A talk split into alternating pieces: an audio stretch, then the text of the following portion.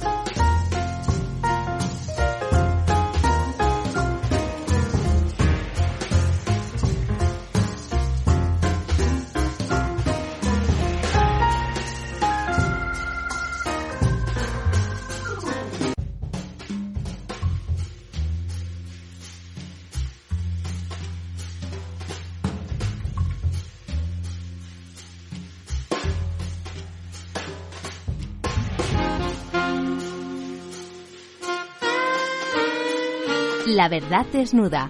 Ramiro Aurín. Capital Radio.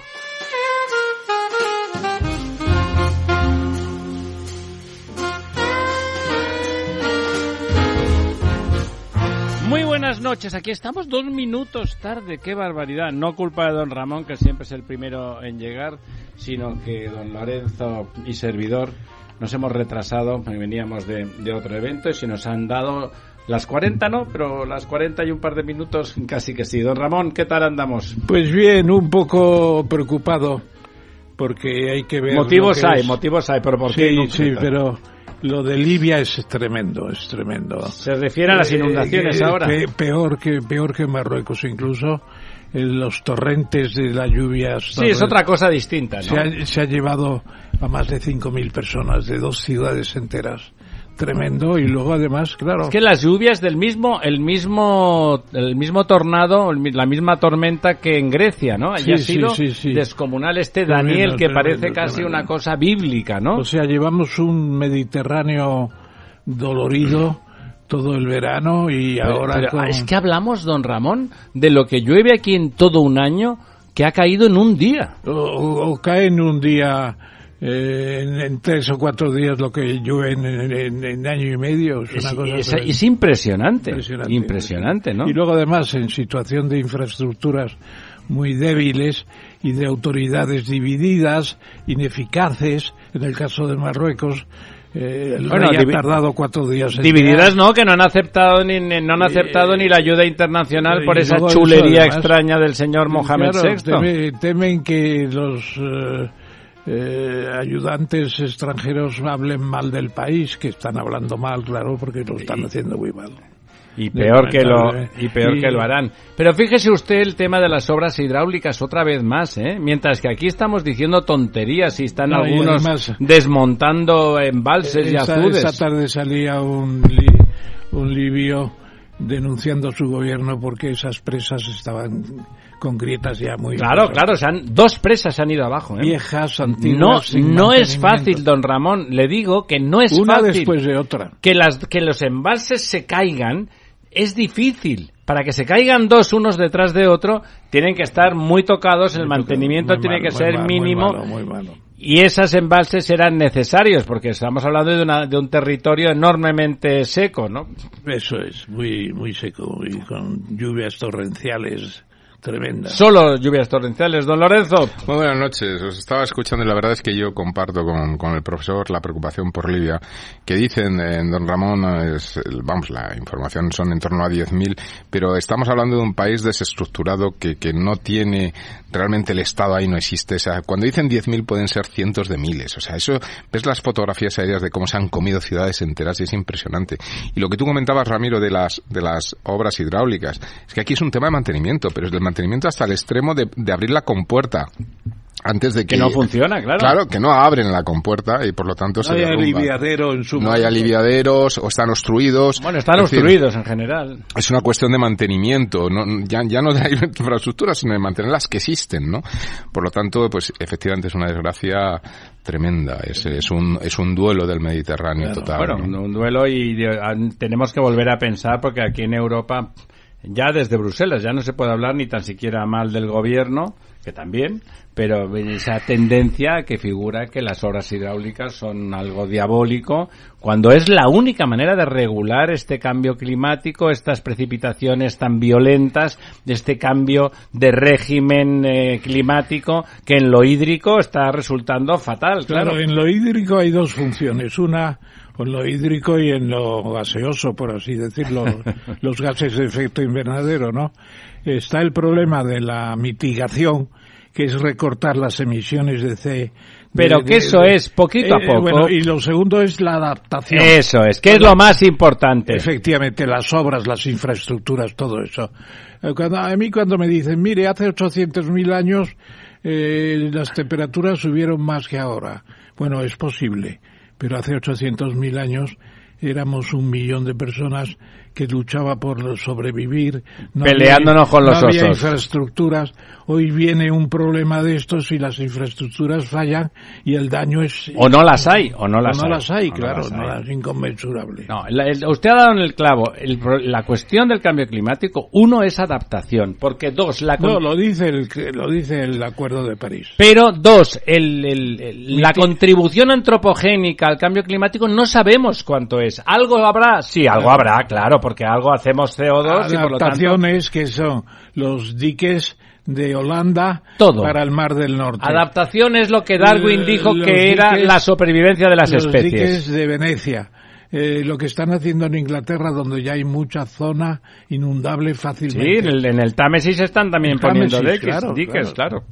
Bueno, don Ramón, don Lorenzo, tenemos, eh, bueno, estos días estamos en España, hablamos de los problemas eh, generales, de los problemas del mundo que también nos afectan a nosotros, que también hemos tenido eh, unas algunas inundaciones y algunas precipitaciones violentísimas, pero en el ámbito de lo político sin duda están pasando cosas tremendas en nuestro país con respuesta de la sociedad civil, esa respuesta que reclama el señor Aznar y que desde el gobierno se dice que es un golpista porque no está de acuerdo, tiene tiene tela marinera tiene tela marinera que desde el gobierno se le llame golpista a Aznar porque pide movilización contra una ley de amnistía que realmente es difícil de difícil encaje constitucional. Pues ese señor no está de acuerdo y resulta que no es solamente él, sino que hay cientos de miles, yo diría que millones eh, de españoles que no están de acuerdo.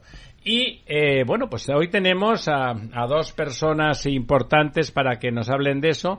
Eh, a partir de las diez y media vendrá nuestro amigo y, ya tertuliano habitual con nosotros de vez en cuando, don Francés de Carreras. Pero ahora mismo, la quien vamos a tener en, en- tenemos ya, me dice nuestro compañero Jorge desde la pecera, que tenemos a doña Elda Mata, que es la presidenta de la Sociedad Civil Catalana. Eh, bueno, que, es que como ya conocen todos ustedes, es una institución, es una sociedad, una asociación que está luchando porque, eh, bueno, pues eh, sentirse catalán y español no sea pecado y no esté eh, castigado, que no haya una acción punitiva en la práctica, en la práctica vital y cotidiana. Y que han convocado, han convocado para el día 8 eh, emulando una muy famosa y multitudinaria manifestación el 8 de octubre de 1900, de, mil, eh, de 2000, perdón, de 2017, una enorme manifestación que dejó patente que en Cataluña muchos catalanes no estábamos de acuerdo ni poco ni mucho con lo que había pasado el 1 de octubre. Eh, doña Elda, ¿está usted ahí? Estoy aquí. Muy buenas noches. Muy buenas noches, doña Elda. Muchísimas gracias por acompañarnos. Eh, vamos, nosotros eh, los que estamos en esta mesa, a mí no me da vergüenza decirlo y me consta que a mis compañeros tampoco estamos, siempre hemos estado muy cerca de sociedad civil catalana y varios de sus miembros han pasado por esta mesa redonda de la verdad desnuda. Bueno, lamentablemente, digo lamentablemente, cada vez que ustedes tienen que toman protagonismo y tienen y tienen visibilidad en los medios de comunicación, normalmente quiere decir que ha pasado algo malo en eh, bueno eh, en Cataluña inicialmente, en este caso sin duda en toda España, porque esa pretendida ley de amnistía eh, bueno, será legítimo que el que crea que eso puede ser legal y constitucional, pues lo defienda. No seremos nosotros los que nos metamos con lo que los demás quieran defender, al revés suele ocurrir, eh, pero desde luego no estamos eh, de acuerdo y desde luego ustedes encarnan esa resistencia contra, bueno, un cambalache, porque ni tan siquiera es una posición, digamos, ya defendida políticamente desde donde ahora se defiende, sino que evidentemente responde a unas necesidades de, escaños, de votos, eh, para la investidura de la presidencia del gobierno. Han convocado ustedes, han hecho ustedes dos acciones muy importantes. Una, convocar esa manifestación a la que le invito a que usted nos reconvoque a todos el día el día 8, ¿no? 8, de, octubre. 8, 8 de octubre a las a las 12. ¿Qué día qué día de la semana es, doña Elda? Un domingo. Es domingo. Un domingo. Como aquel famoso 8 de octubre vuelve a ser domingo este este 8 de octubre. Vuelve a ser domingo. ¿Tiene ya, ¿Tienen ustedes ya permiso concedido para que para hacer la, la, manifestación? Bueno, la verdad es que cuando es un derecho constitucional poder manifestarse, ya, ya. que no, no se pide no es pedir, sino comunicar, ¿no? Nosotros hemos comunicado, hemos comunicado también dónde queremos eh, eh, celebrar esta manifestación. Eh, estamos a la espera que creemos que no hay ningún inconveniente. Normalmente, pues te da el visto bueno es solamente en casos de que haya un tema de seguridad o de conflicto con otra con otra actividad que haya sido convocada con previamente, etcétera. Nosotros ese aspecto sí que lo tenemos ya contemplado, el donde hemos pedido pues eh, eh, está perfectamente bien, pero sí que me permitirá que no que no le avance una cosa que yo todavía no tengo con toda seguridad y lo sabré eh, seguramente entre eh, mañana pasado. bueno, entiendo que será en una zona céntrica de Barcelona. Absolutamente, absolutamente, muy céntrica y muy bien comunicada. Muy bien. Eh, bueno, eso sería el primer evento. Me imagino que confían ustedes en que una respuesta masiva como aquel otro 8 de octubre, bueno, como mínimo, no es este un gobierno que se intimide fácilmente por lo que opinen los españoles. Eh, pero eh, como mínimo significaría un albadonazo, ¿no? significaría una llamada de atención muy seria, además de las que, bueno, de los, muchos socialistas notables que ahora son por supuesto descalificados, que también se están oponiendo a esa ley de amnistía. Pero han hecho ustedes algo más que, como suelen, además de convocar a, la movilización de los ciudadanos de a pie, han hecho ustedes una acción judicial importante. Cuéntenos, por favor, doña Elda. Pues sí, efectivamente, eh, hace relativamente pocos días, pues hemos denunciado ante el Tribunal Supremo eh, la, reunión que la presidenta, vicepresidenta en funciones eh, tuvo con el señor Puigdemont. Eh, la señora Yolanda Díaz, que a pesar de que dice que ha ido a, Bruselas, al Parlamento Europeo, a ver a un prófugo de la justicia en nombre de su partido, pues es evidente que cuando utilizas los medios del Estado y además eres vicepresidenta en funciones del gobierno de España, pues eh, no existe esa figura de aquí voy eh, como un particular, aquí voy como mi partido y aquí voy como gobierno. Cuando uno tiene una representación eh, tan alta como esta señora, pues es evidente que se mueva donde se mueva, es, es en nombre de, del gobierno, aunque sea el gobierno en funciones. Y efectivamente hemos, hemos denunciado ah, que se pacta, que se llega o se, por lo menos se intenta llegar a pactos de, de Estado con un prófugo de la justicia. Nos parece, ah, primero, que nos, nos, desde luego no, es el momento, pero eh, eso es un. Es poner en evidencia que un que hay que hay un conflicto entre entre dos de los poderes del Estado y esa eh, esa em, independencia de los tres poderes es fundamental en un Estado de Derecho. Em, en todo todo el tema de, de la visita a Bruselas nos parece un esperpento y además eh, con consecuencias sobre la credibilidad de España. Tenemos al Poder Judicial persiguiendo judicialmente al señor Puigdemont para que dé cuenta de, sus presuntos delitos y por otro lado pues una altísima representación del gobierno de España pues eh, yendo a visitar para bueno pues para para llegar a unos pactos que, que nos parece, parecen infamantes. No no entendemos que se pueda eh, intentar llegar a pactos para para eh, gobernar en España con los que clarísimamente quieren romper España, porque no, es que sea una suposición. No, no, lo, dicen, ellos, ¿verdad? Lo dicen ellos abiertamente. Exactamente. Claro. No se les puede negar que son sinceros y que no, no van con ambajes, digamos, es mucho más torticero el recorrido del gobierno de la nación que ellos. Ellos dicen, y dicen que lo volverán a hacer y dicen que siguen pensando lo mismo, ¿no? Hay que reconocer que ellos, en cualquier caso, son transparentes.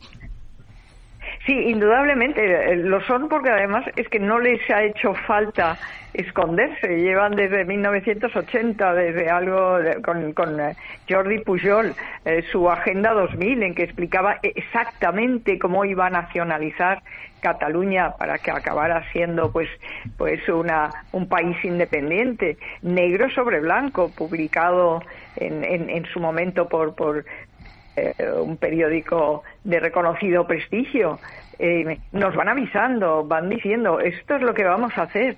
Bueno, pues tócalas a los partidos políticos constitucionalistas, a los que han gobernado España, decir, pues esto es una línea roja, ¿cómo vamos, cómo vamos a, a ceder eh, con quien quiere romper y como nos lo dicen exactamente, y además es que lo han seguido, han seguido su programa y posiblemente engañados por esa idea de que los catalanes tenemos más sentido común que los demás, lo cual es absolutamente ridículo y... como decía Boadella, ¿verdad? Usted no se da cuenta, pero yo soy mejor que usted, ¿no?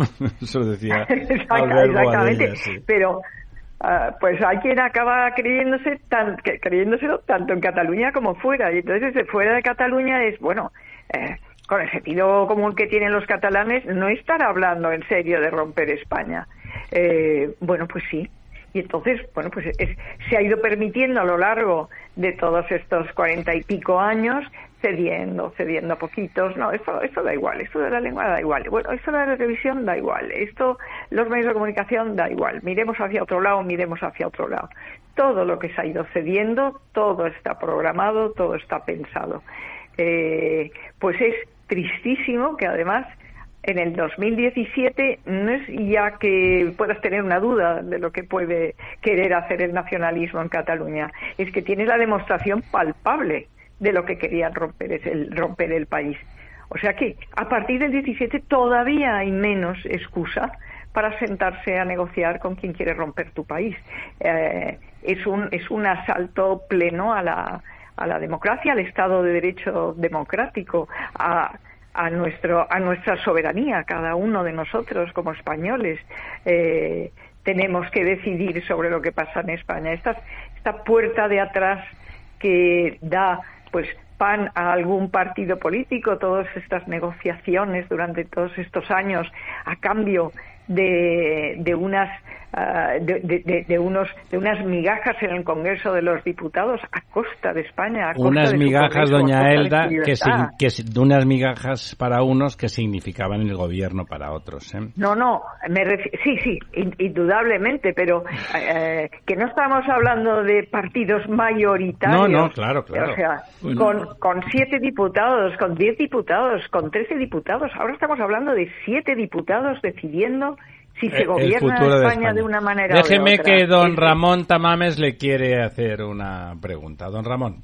Doña Isla Mata, buenas noches. Eh, buenas noches. Yo he leído el manifiesto que habéis preparado, que es muy completo en, eh, en los dos idiomas, en castellano, español y en catalán, y es muy completo y además con un lema que es la defensa de la Constitución no en mi nombre ni amnistía ni autodeterminación, porque no está la, la, amnistía en la Constitución ni está la autodeterminación. Yo lo recuerdo siempre. Eh, la autodeterminación se votó en la elaboración de la Constitución y se perdió y la amnistía no se incluyó porque se suponía que la amnistía ya estaba dada. Estaba dada, pero se da cuando un orden jurídico en su globalidad no funciona o es inadecuado, pero ya cuando tenemos una constitución ya no puede haber amnistía. Y luego eh, la defensa de la Constitución que votaron en Cataluña más que nadie en España, los que más. Y además eh, los síes fueron también los más abundantes. Por eso cuando dicen, no, es que la mayoría de los catalanes no han votado esta constitución. No es verdad. Ni en Estados Unidos han votado la constitución de 1787 los 350 millones de norteamericanos que hay. O sea que la Constitución se vota para siempre hasta que se reforma. Y si quieren reformarla, que intenten reformarla, que no van a poder nunca, porque hace falta un consenso tan importante como el que tuvimos para hacer la Constitución. Bueno, se podrá reformar de forma adecuada adecuada sí, pero los artículos 167, 169 de la Constitución son tremendos. Hay que reunir en los casos importantes, pues nada menos que el 66% de los votos, hacer un referéndum y luego aprobarlo por el siguiente gobierno que salga. Bueno, una cosa tremenda. Pues intenten modificar la Constitución, no podrá. No podrán porque se hacen las constituciones para que duren, no para el primer movimiento separatista. Eh, esperamos mucho de la convocatoria de, de los catalanes de, sociedad civil. de, la sociedad civil sociedad civil con la que hemos estado aquí en este en esta mesa redonda muchas muchas veces. Así que mucho éxito en la porque es el éxito de todos los españoles lo que está en juego el día 8 exactamente, me alegra don Ramón precisamente que, ponga eh, más en evidencia que no estamos hablando del tema catalán, de Cataluña, etcétera. Esto es muchísimo más grave, incluso más grave que los hechos de 2017. Eh, esto es una quiebra del Estado de Derecho democrático eh, y eso eh, evidentemente es el, donde el fundamento de, de, España, de la nación española. Y además en complicidad con el propio gobierno en funciones que quiere saltarse todos los artículos de reforma de la Constitución para hacer una reforma de fondo contra la Constitución. Esto es la preparación de atrás. La preparación de la Tercera República. Don Lorenzo. Sí, buenas noches, eh, doña Alda. La verdad es que cuando habla usted del tema de que esto viene de, lejos con, con, el señor Jordi Puyol y su Agenda 2000, etcétera. Y yo recuerdo eh, en el año 98, dos años después de dejar de ser presidente del gobierno, una entrevista que estaba haciendo Luis del Olmo a Felipe González, que se hablaba en aquel entonces de, del tema vasco, era como un poquito más el tema de, ¿no? de, claro, había, muertos, había muertos, etcétera. Pues uh, en un momento, eh, el señor González, año 98, dice, no me va a creer usted, pero el problema de España va a venir más por Cataluña. Es el problema de Cataluña. Y, bueno, pues los, los años le, han acabado dando la razón, ¿no? Es decir, el, problema ha saltado por otro lado que en ese año, en, esa época, en el año 98, pues no, no parecía, ¿no? Sino que estaba más por, por otros frentes. Bueno, el caso es que mm, eh, el problema ya está. Eh, vosotros efectivamente habéis sido los primeros que habéis salido con esa movilización fantástica del día 8, pero se están apuntando muchos más, ¿no? En Madrid va a haber una movilización el día 23 empiezan a salir voces cada vez más, ah, digamos, eh, conocidas o, con cierto reconocimiento, incluso con apoyo popular. Estoy pensando en declaraciones hoy del señor Paje diciendo que, que no cabe esto en la Constitución y que cómo se puede defender algo que, que en las elecciones estaba defendiendo lo contrario, ¿no? Es, decir, que empieza a haber cada vez voces más eh, disonantes con respecto a esta política de, del señor Sánchez. ¿No cree usted que puede haber un momento en el que el señor Sánchez dé un, quiebro para forzar nuevas elecciones y se ponga en, el, en, la parte contraria, es decir, que eh, ya nos ha acostumbrado a, a, ser un, buen eh, malabarista en dar la vuelta al, argumento y, decir hasta aquí o ya no puedo pasar más y, tratar de, capitalizar un giro muy escenificado. Pues eh, me permitiría que como presidenta de una asociación eh, transversal y absolutamente civil no entre a, juzgar o, a estudiar la estrategia de los partidos políticos ni de sus eh, líderes. Nuestra responsabilidad desde, desde la ciudadanía, desde una asociación civil, es precisamente de comillas, fiscalizar que los partidos políticos eh, hagan lo que se les ha votado para hacer y eh, que hagan lo posible por por eh, mantener España, España en la, mejor senda, la senda del progreso, de la libertad, eh, de la democracia, etcétera. Nosotros lo que hacemos es cuando, no por ser un partido u otro partido, sino que cuando vemos eh, que hay em, movimientos que pueden atentar contra, contra precisamente ese Estado de Derecho democrático que votamos tan mayoritariamente en España en el, en el 78, pues lo que hacemos es salir a la calle para alertar y para decir, desde luego, en mi nombre esta destrucción no, la lleve a cabo un partido o el otro o el otro. O sea, nos parece absolutamente aberrante que los principales partidos eh, en, España no sean capaces de ponerse de acuerdo para un, arreglar o consensuar unos mínimos mínimos temas de Estado que eh, pongan fin, eh, sean las líneas rojas sobre las que seguro eh, no se puede construir España. O sea, yo evidentemente el máximo respeto pues para los, las personas que pues que siguen creyendo que Cataluña debe debe ser independiente, los que apoyan la secesión como personas, pero como ideología, comprenderá que es absolutamente nefasta.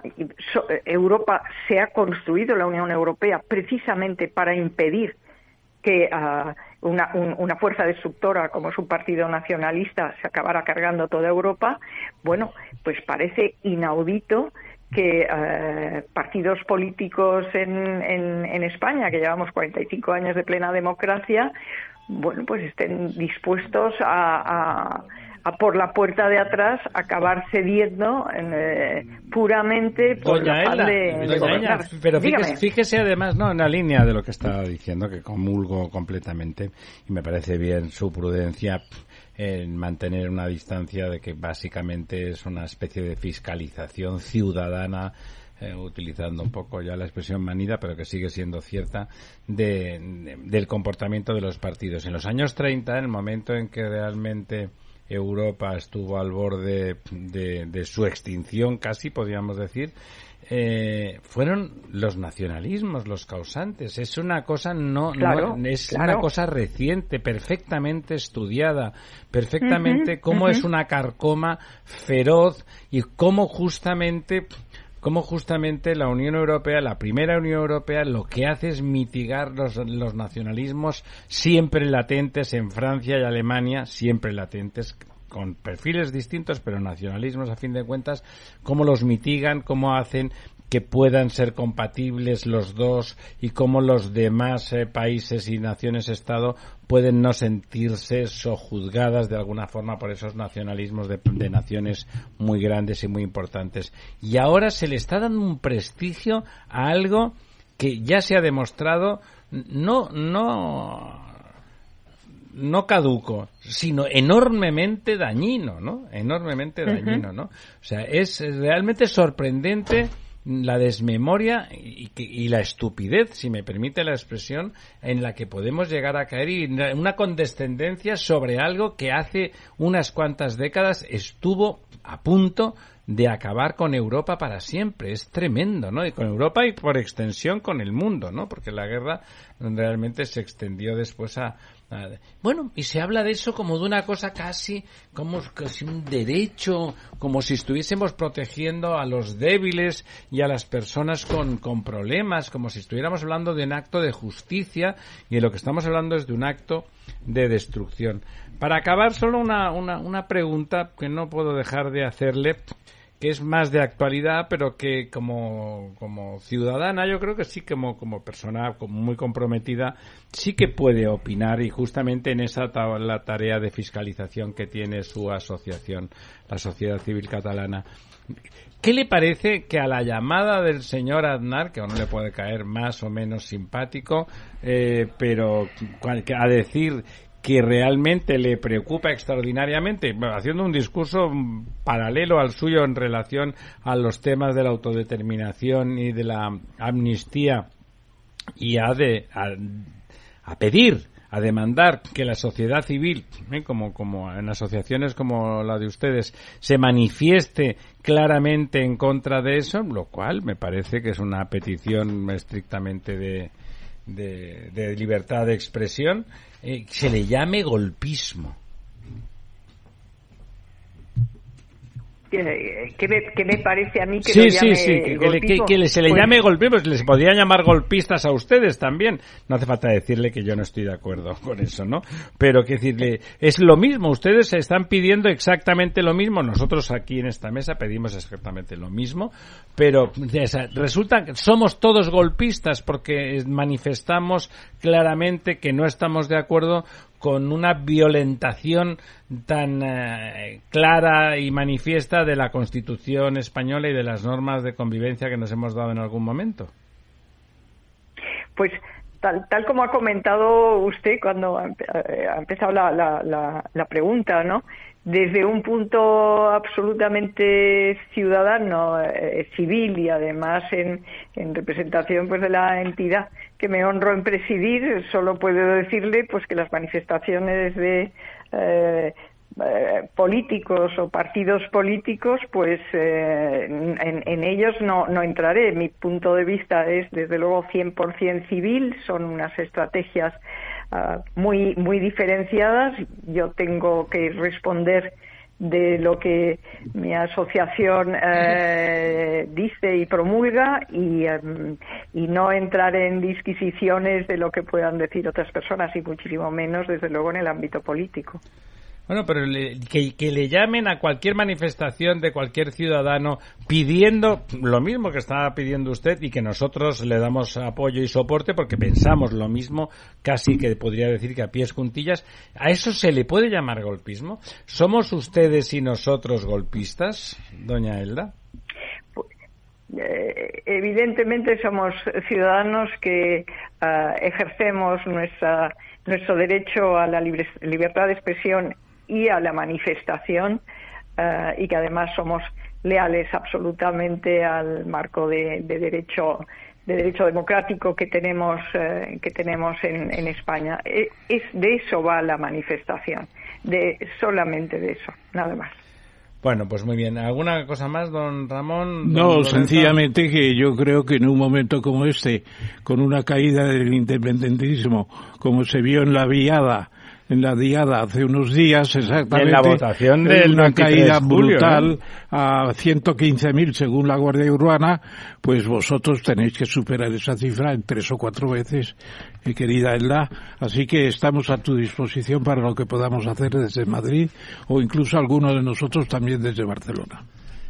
Efectivamente. Pues, pues, pues muchísimas gracias. Antes me ha invitado usted a que pueda eh, a que pueda hacer extensiva a todos sus eh, oyentes la, invitación a, venir a, Barcelona y realmente unirse a nosotros eh, diciendo pues no no en mi nombre.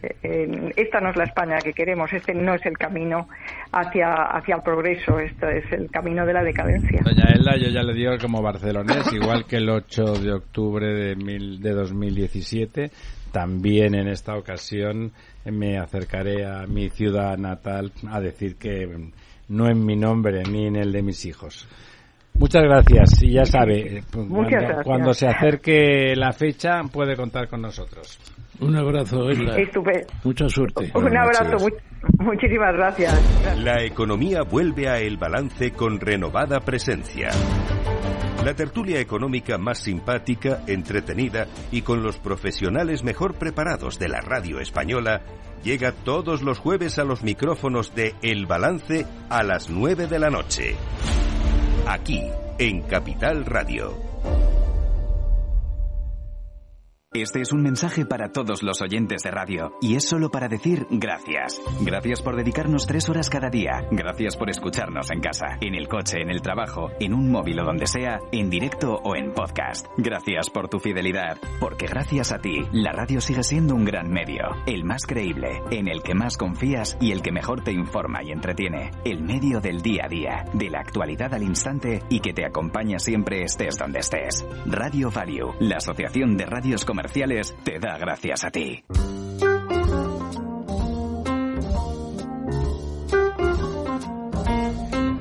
Bueno, volvemos y seguimos con, con el tema y vamos a abundar, bueno, en este en el asunto. Vamos a hablar de, vamos a continuar con lo mismo por el principio y por el final, pero bueno, en, este caso también comentaremos cómo fue este 11 de septiembre. Le doy la palabra ahora a don Ramón para que presente a nuestros buenos amigos que antes que míos lo eran suyos y que, y que los presente usted. Trabaje, hombre, trabaje y ganes el sueldo, don Ramón. Sí, sobre todo el sueldo, sí. A ver si lo veo y lo salvamos.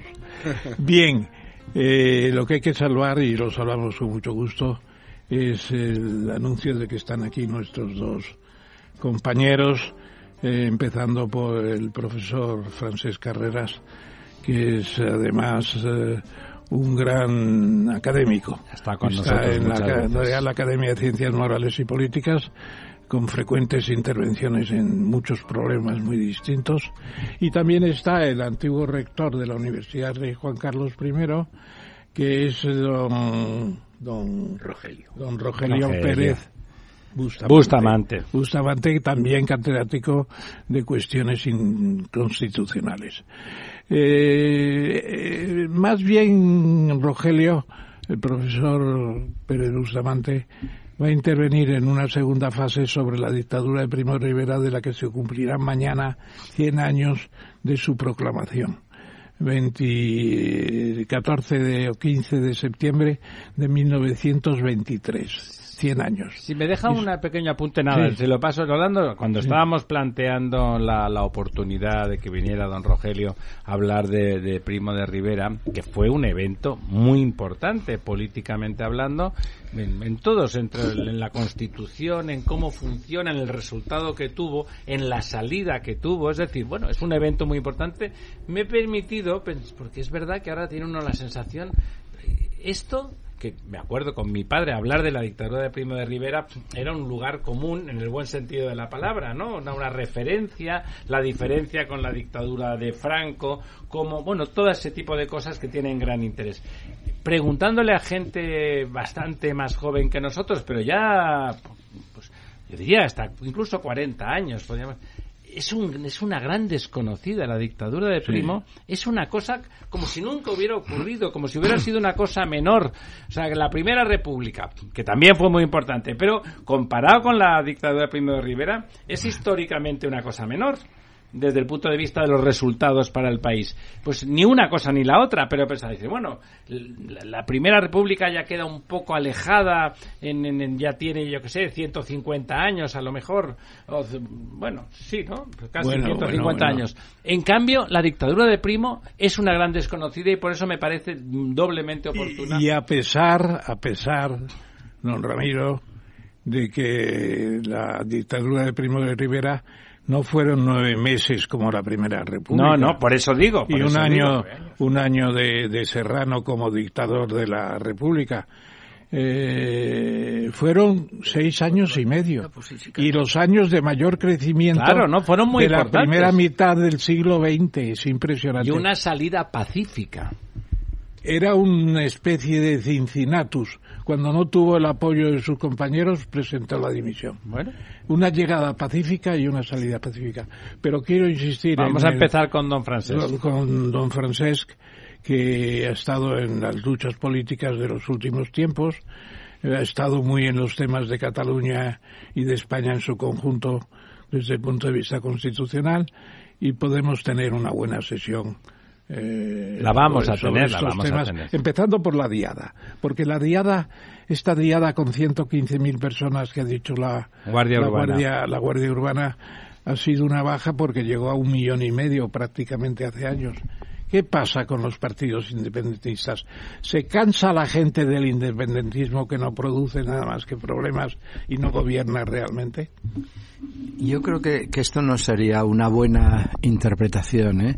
Vamos a ver, la diada hasta la del año de septiembre del 2012 no tenía ninguna importancia. Efectivamente, era folclórico. Se, hacía un acto institucional por la mañana, la que iba el presidente de la Generalitat, el que fuera, normalmente Jordi Pujol, y, pero después los siguientes, tal, y después por la tarde había una manifestación que yo la veía porque pasaban por delante de mi casa, por la plaza Urquinaona, bueno, por la ronda de San, San Pedro allí hacia, hacia Casanovas, yo los veía y eran poquísimos. O sea, iban los grupos independentistas. Algunos yo los podía contar desde el balcón de mi casa y algunos podían ser 12, 14. Eh, uno se llamaba pues Aván, el otro se llamaba. La CUP eran más de extrema izquierda casi todos. La CUP, en aquel momento la CUP tenía poca importancia entonces, estaba localizada.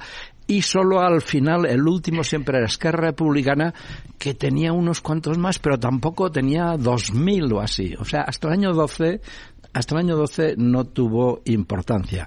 Hay que decir, remontándonos en los tiempos, que en época de Franco eh, se celebraba la diada en medio de un despliegue policial que nunca nos, nos podíamos reunir, eh, digamos, como, tal manifestación, ¿no? Eh, pero bueno, nos veíamos, nos cruzábamos, tal.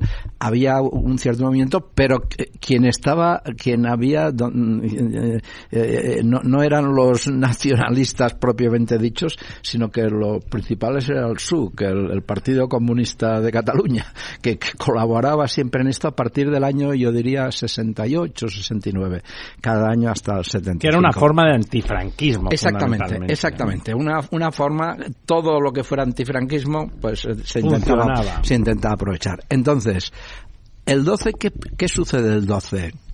Fijaros que el año 10 es la sentencia del estatut, pues no tiene consecuencias en la, en la diada, el año 11 tampoco. El año 12, ¿qué pasa? Que allí se forma en el invierno del 12 eh, la Asamblea Nacional de Cataluña se forma, porque antes no existía, ¿eh? la Asamblea Nacional de Cataluña, Omnium Cultural, que existe desde el año 62, época de Franco, era, se acogió a la ley de asociaciones y tal, pero después cambió de carácter, fue más politizada tal, y también se asocia y allí organizan con la complicidad de, convergencia o por lo menos de, una inmensa mayoría de convergencia allí se forma la gran manifestación del año de septiembre del 12 que es tenida por el principio de de la del proceso ¿eh? y que fuerza bueno fuerza que induce a Artur Mas a equivocarse Artur Mas. Una vez más, y nunca mejor dicho. ¿Me puedo, me puedo extender un poquillo en esto? Sí, Porque por yo favor, creo por favor. que tiene... No era separatista, el- dale. No, Mas no era para nada separatista. Claro Mas que no. era un hombre mm, más bien eh, liber- li- no, y li- liberal en el plano económico, que lo que veía pues que estábamos en una gran crisis y que quería eh, pues cumplir todavía más con lo que decía la Unión Europea, pero todavía más que, que el gobierno de Rajoy, que entonces empezaba, etcétera, ¿no? Eh, Decía que era un, un como business friendly, etcétera, y tal y cual. Entonces, más se ve desbordado y lo que le dicen, seguramente los que lo han desbordado dentro del partido, le dicen, todos estos que están en la diada, este millón, millón y medio, las cifras nunca Sí, se saben. Pero, mitad, eh, pero sí, bueno. pero bueno, pero muchos, muchos, Mucha, mucha muchos, gente, sí. estos son tuyos, estos te van a votar. Y más, estaba muy incómodo porque dependía de Esquerra Republicana. De una Esquerra Republicana un poco distinta a la de ahora, la de, la de, la de Puigcercós y. Ridao y todo esto, que era más bien, era más bien socialdemócrata. Por lo tanto, se, eh, no, no estaba de acuerdo en política económica, más estaba incómodo, no podía hacer su política económica y dice, bueno, me libro de Esquerra Republicana, si todos estos son míos, Voy a me, las elecciones. me libro de ellos y voy a, un- a tener una mayoría. Y en lugar de una mayoría, pues perdió 10 diputados y de 62 pasó a 52 y Esquerra ganó 2. Ay, ga- ganó estos 10, estos mismos 10. Con lo cual, el hombre se ve a finales de diciembre, después de las elecciones, diciendo, bueno, ¿qué hago? y que y, y, y- y Esquerra Republicana, un partido independentista de siempre, eh, eh, de siempre en época democrática después de, de la Constitución, eh, pues Esquerra mm, fuerza junto con junto con, con la CUP que ya está presente Eso por es. primera vez en, en el Parlamento eh, le fuerza a hacer una declaración mm, diciendo que la soberanía, una declaración del Parlamento de Cataluña aprobada por mayoría diciendo que la soberanía reside en el pueblo de Cataluña. Esto que me parece que fue el 23 de enero, esta sesión o así, ya es algo, pues, eh, en fin, esto se llevó al Tribunal Constitucional, el Tribunal Constitucional dijo que era absolutamente, como es lógico, absolutamente inconstitucional y tal, pero este es un momento de ruptura, es decir, Convergencia, que era un partido autonomista con coqueteo. Otra cosa es lo que pensaran los de Convergencia, empezando por el mismo Jordi Pujol. Pero en su política era más bien autonomista, de más competencias, de más poderes y tal y cual. Eh, eh, eh, eh, cambios de, de- sobre todo de sistema de financiación, que es lo que quería más también, de llegar a un concierto, estar, estar en un, un, eh, lleg- no llegar, pero reclamar el concierto para que estuvieran contentos sus, sus Bases. un concierto que Suárez ofreció a Puyol Sí. y a Roca Jungens cuando Sí. se hizo la Constitución y, Y- dijeron que no, que era dijeron una no. antiguaya Sí. y que Cataluña era cinco veces el País Vasco. Sí, sí, sí. Dijeron que esto hundiría, tenían razón, hundiría a España. Totalmente, tenían toda totalmente. la razón. Pero bueno, eh, y entonces ahí sí que se rompe algo. Convergencia pasa de ser un partido autonomista a un partido independentista, claramente. Porque también para hacer competencia Esquerra Republicana, esto está de moda Claro, ahora también, sí, ¿eh? Es- esta competencia. competencia con Esquerra Republicana que tenían desde principios del año 2000, porque antes Esquerra era algo muy pequeño y además el, el- el líder de, de los de Esquerra era Jordi Pujol, no era su líder de esto, sino Jordi Pujol era el líder de un gran movimiento por la independencia, un gran movimiento ¿Y tú cómo has visto la diada de este año? ¿Cómo La diada de este año, pues yo creo que la diada va decreciendo año a año y a los dirigentes, pero cuidado, a los dirigentes de los partidos, de a, a Puigdemont, a tal, no les interesa la diada, ¿eh? No les interesa. Eh, han optado por otra vía. Han pasado de la vía que tuvieron hasta del 12 al 17 La asamblearia, digamos. Exacto, la asamblearia, la de ir por las calles, la de incumplir la Constitución de manera sistemática y tal, a otra vía que les ha ofrecido eh, el gobierno de Pedro Sánchez desde el año 18 de decir, bueno, es Pedro Sánchez el que nos tiene que ir solucionando nuestro nuestro problema. ¿eh?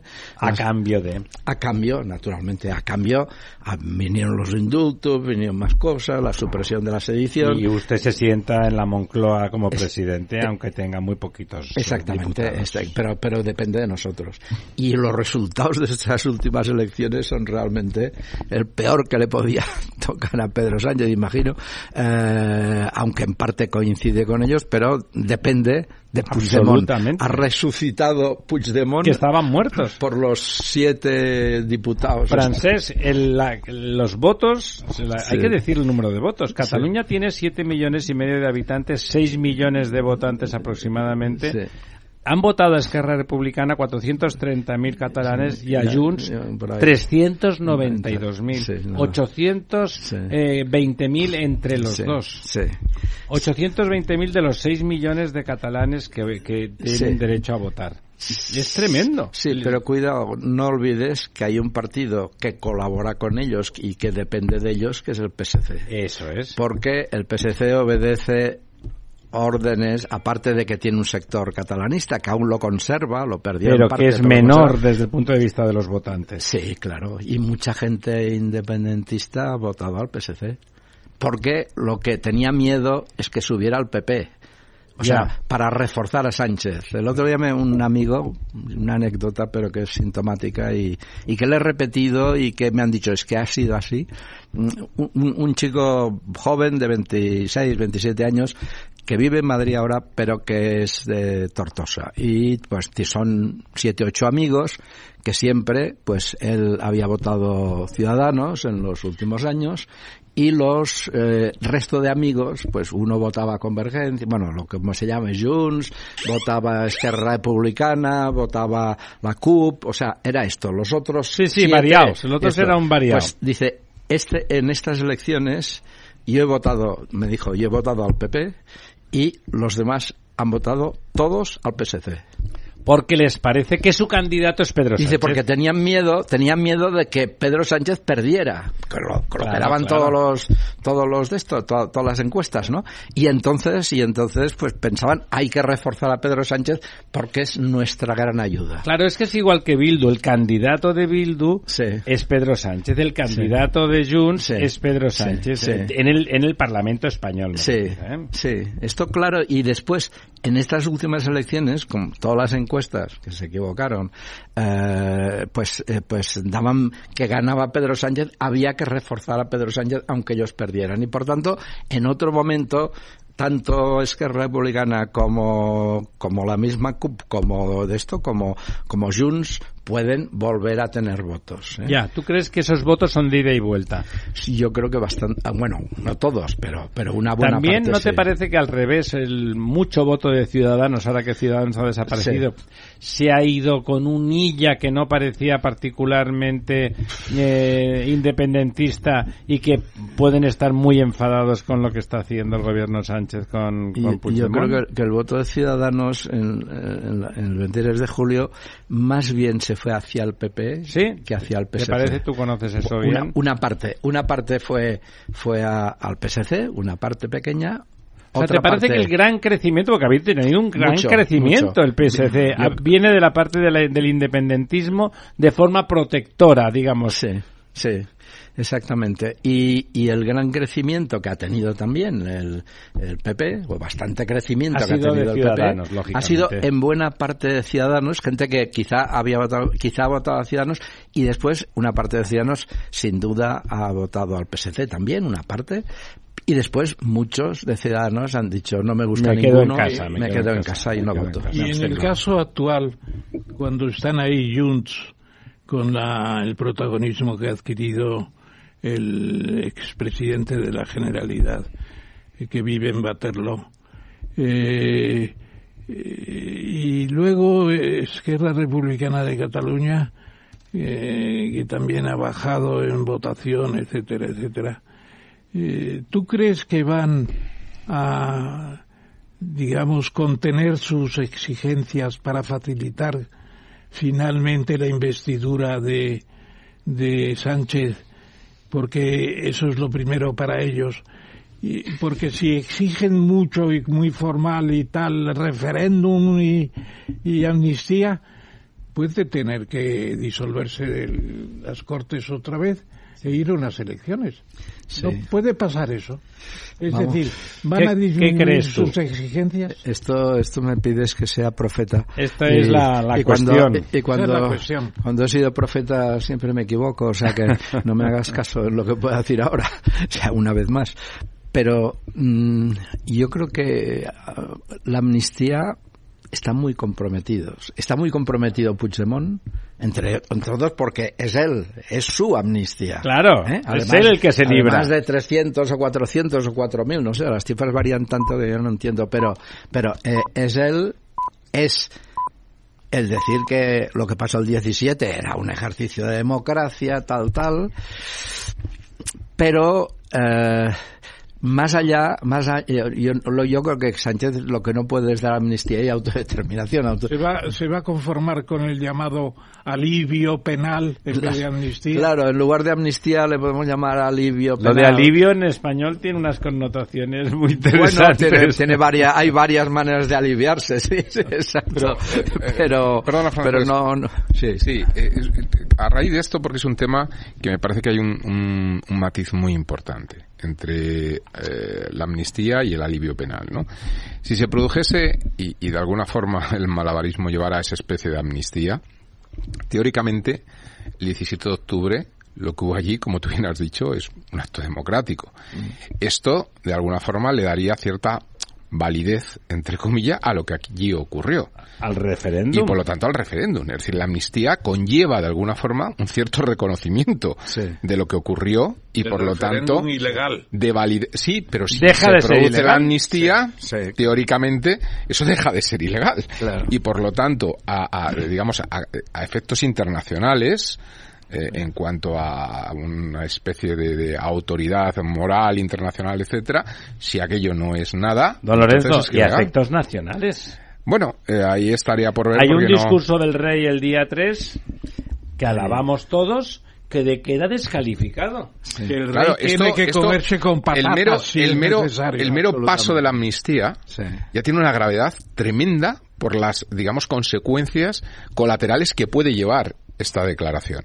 O sea que la, el, alivio penal, pues no, ¿no? El alivio penal simplemente, allí ocurrió algo que no se podía hacer, pero bueno, eso tiene unas connotaciones desde el punto de vista penal o, punitivo que, que, de alguna forma pues se perdonan, ¿no? No es lo mismo el perdón que la amnistía. Bueno, es que la amnistía en el ordenamiento español no existe. Vamos a ver. O sea que utilizar, hacer una ley de amnistía, desde mi punto de vista, es, inconstitucional. es imposible. Es inconstitucional. Ahí hay unos delitos que corresponde enjuiciar a los jueces y magistrados y ellos son los que hacen, en fin, establecen las sentencias y las hacen cumplir. Entonces, eh, si esto lo puede hacer alguien que no son jueces y tribunales, sino que una ley permite, esta ley está por debajo de la Constitución y por tanto es inconstitucional. Otra cosa es que, bueno, que, que, está el recurso de inconstitucionalidad, claro, eh, que tarde tres años o dos y que, y que, diga, no, y que diga que bueno, que sí, pero que no, ya se han dado, hay juristas para muchas cosas y muchos le han dicho como no está en la Constitución, que me parece absolutamente increíble. Que lo diga colegas míos catedráticos que digan, como no está en la Constitución, se puede hacer. Hombre, por favor. Como decía un, un compañero mío que es, que es, abogado, pero sobre todo es ingeniero y ha sido político en ejercicio y con responsabilidad, decía, tú a un médico le dices que opere mal a alguien porque políticamente interesa y no quiere, da igual la ideología que tenga el médico. Tú a un ingeniero le dices que haga mal un puente y que se caiga porque interesa políticamente que ese puente no tal, y no lo hace, da igual lo que piense políticamente. En cambio, juristas se encuentran para un barrido y para un descosido. Bueno, bueno es que el médico tiene el juramento socrático. Hipocrático, hipocrático. perdón, es verdad, terminan en crático eh, y tiene una obligación moral, si ha hecho juramento hipocrático, de hacer eso. Pero yo, la pregunta que, que viene a continuación, yo creo que podría ser también si se presenta el alivio penal, eh, ¿qué tal la consulta no vinculante? Y el artículo 62, donde una prerrogativa del rey es precisamente el referéndum. Bueno, Ahí sí que quieren del, del, presidente del gobierno, digamos que eh, tiene, tiene que estar ratificado artículo por el rey. 62. No, ah, el artículo no el 92, el, Las funciones el del 62. Pero el 62 habla de derecho de gracia, que es algo que no, se y mantiene. de, de, de, de presentar el referéndum también. Sí, sí. El ah, entre ellos también. Claro, es que se, hay referéndum. Claro. Ah, Si ha habido dos referéndums, Claro, ha habido claro. en España. Pero dice pero, simplemente pero no dice referéndum. Firmar los referendos. Firmar los referéndum. referéndums, porque ha habido dos, pues uno y dos, el de la OTAN y el de la Sí, Unión pero Europea. ha habido referendos aprobados precisamente. Eh, Quiere decir, Ramón, re- que el rey- refrendados siempre por el ministro o el presidente. Siempre. Quiere decir el Ramón si, si se puede oponer el rey No, a un tal no, referéndum. No, no, no. El rey no tiene ningún poder, ningún poder jurídico. Y por tanto, el rey Tiene, tiene, que estar refrendado. tiene que estar refrendado, artículo 64 de la Constitución. Una pregunta- Todo lo que haga, no, no. Una no- pregunta que tiene que ver con lo de antes. Eh, el alivio penal difícilmente restituiría la... eh, Mientras que la amnistía olvida todo y por lo tanto el señor Puigdemont pasaría de ser un delincuente a ser un candidato. Eh, el alivio, en principio, no le permitiría la, la, la rehabilitación inmediata, ¿no? Depende de cómo se que el alivio ¿no? penal se lo inventó Pedro Sánchez en una frase de, de- de periódico, me parece, de este verano, ¿no? Dijo, alguna forma de alivio penal, pero no sabemos lo que es, qué quiere decir un alivio penal. Pero- O sea, ahí, ahí, ahí la amnistía no está. O sea, ahí la amnistía no está tampoco. O sea, no, no hay... Don Francesc, usted es con- constitucionalista. Eh, ¿e- ¿Existe la posibilidad mm, técnicamente de hacer un alivio penal que no sea una amnistía y que permita la rehabilitación inmediata de los derechos como candidato Sí. del señor Puigdemont? Sí, se ¿Te puede, se, Sí. se puede y este año pasado, este curso pasado, a final de año 22, se hizo, no, no se llamó alivios penales, pero se suprimió un delito, el delito de sedición. Eso no es el indulto simplemente. No, no, no, el- el- la supresión del delito de sedición no... Le quitó no- la no es- carga. No es el indulto, No, pero te Ramón suprimen dice- un delito. Ramón dice si el Puede- indulto- es un cambio en el, en el Código Penal, No, simplemente. pero Ramón dice si el indulto permitiría o podría rehabilitar de alguna forma. Bueno, el indulto, eh, la Constitución dice que están prohibidos los indultos generales, que yo todavía no sé qué, son amnistías. no sé qué quiere decir. Los indultos, no, pero no puede ser la amnistía, porque el indulto y la amnistía son de naturaleza distinta. El, indulto Es individual, acorta- ¿no? es in- exactamente, es individual. Hay una ley, una ley muy reciente, tiene 150 años, del año 70, pero que era una ley muy progresista para la época, porque antes el rey hacía lo que le daba la gana, más o menos, o sea, que tenía consultar al Consejo de Ministros, no sé qué, pero, pero vaya, hacía lo que quería. Entonces, el, el- el 69, los, los liberales, la Revolución Liberal del 69, que hace unas cuantas leyes, la verdad, para la época, muy progresistas, una de ellas la del indulto, y le dice, no, usted rey no puede, no puede hacer esto, tiene que ser el gobierno y tiene que ser tal, o sea, es una ley para la época progresista, Es la época de Prim, ¿no? eh, sí, la época Es de Prim. tu, de tu querido Prim, sí, porque el 70 todavía no lo habían matado. sí. Vamos a dejar que don Rogelio, que, el- que al pobre no le hemos dejado, aunque con el cuento de que viene... Que no hemos llegado a Alfonso XIII. No, como no hemos, como no, como que en principio venía a, de- su, su libro era el de, el de Primo de Rivera, pero le veo en los ojillos las ganas de intervenir hace un montón de rato. Don Sí, Rogelio, pero, por favor. eh, quería intervenir, pero con un referente histórico. Eh, eh, yo creo que hay una parte de la que todavía no habéis hablado y es la parte económica de las cesiones que quiere hacer el presidente de gobierno a los catalanes. Y esa parte es muy importante y lo recuerdo históricamente porque cuando Primo de Rivera eh, dio el golpe de Estado, tuvo el apoyo de la burguesía catalana. ¿Y por qué tuvo el apoyo de la burguesía catalana? Porque García Prieto había negociado ya con Inglaterra, con Francia, con Alemania una la eliminación de los aranceles y eso le molestó muchísimo a la Cámara de Comercio. No le molestó, suponía una pérdida de Y ellos protestaron y por eso negociaron con Primo de Rivera y, que, que, que, llegó a decir en palabras textuales que lo que había hecho García Prieto era una decisión criminal. Eh, bueno, y, se trataba de la liberalización del comercio español. Es decir, que. Y ahora yo me pregunto, ¿y cuál es la factura económica que van a pasar desde eh, Junts y, ¿Qué, factura cree don Rogelio que van a pasar? No, no, yo pregunto. Hay una, hay una muy clara. Sí, señor, el Fondo de Liquidez Autonómico. El FLA, mil millones. 70 mil millones. Estado ¿eh? para las comunidades Que no es moco de pavo. Son 100 ¿eh? mil millones de euros. un tercio del PIB de Cataluña. No, para Cataluña eh, en total, son 70 mil de Cataluña y después unos cuantos más.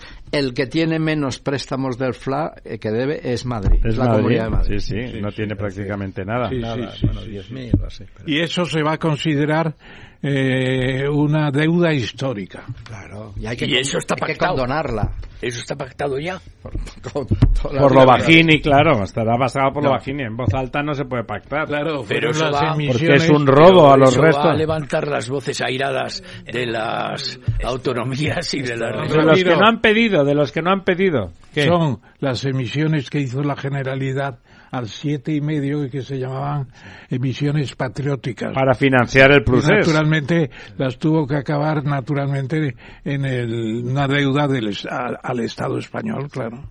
Sí, porque esto lo debe desde hace años ya. Ya. Bueno, no muchos, pero del 17, 16, 17. No, de antes. más, más, más, por ahí. Pero bueno, el grueso, el grueso es a partir de la crisis que sufrió todo el país y toda Europa y todo el mundo, pero que en Cataluña era una crisis contra Cataluña, ¿no? Estas cosas que pasan con nuestra tierra. Claro. La de don Francés y la mía. Pero el pacto con la burguesía de eh, de, Primo, de Rivera fue muy interesante, el pacto con la burguesía catalana. Bueno, de hecho, creo que le justificó en gran medida su, su capacidad, porque no todo era un argumento de, de, poder y de orden público. Había que de hecho, de hecho, primo, bueno, si podemos empezar porque además don Francés también es una persona informada al respecto. lo que hace es regenerar extraordinariamente el tejido eh, productivo y físico del país. Las obras, el primer gran plan de obras eh, del siglo XX en España lo hace Primo de Rivera, ¿no?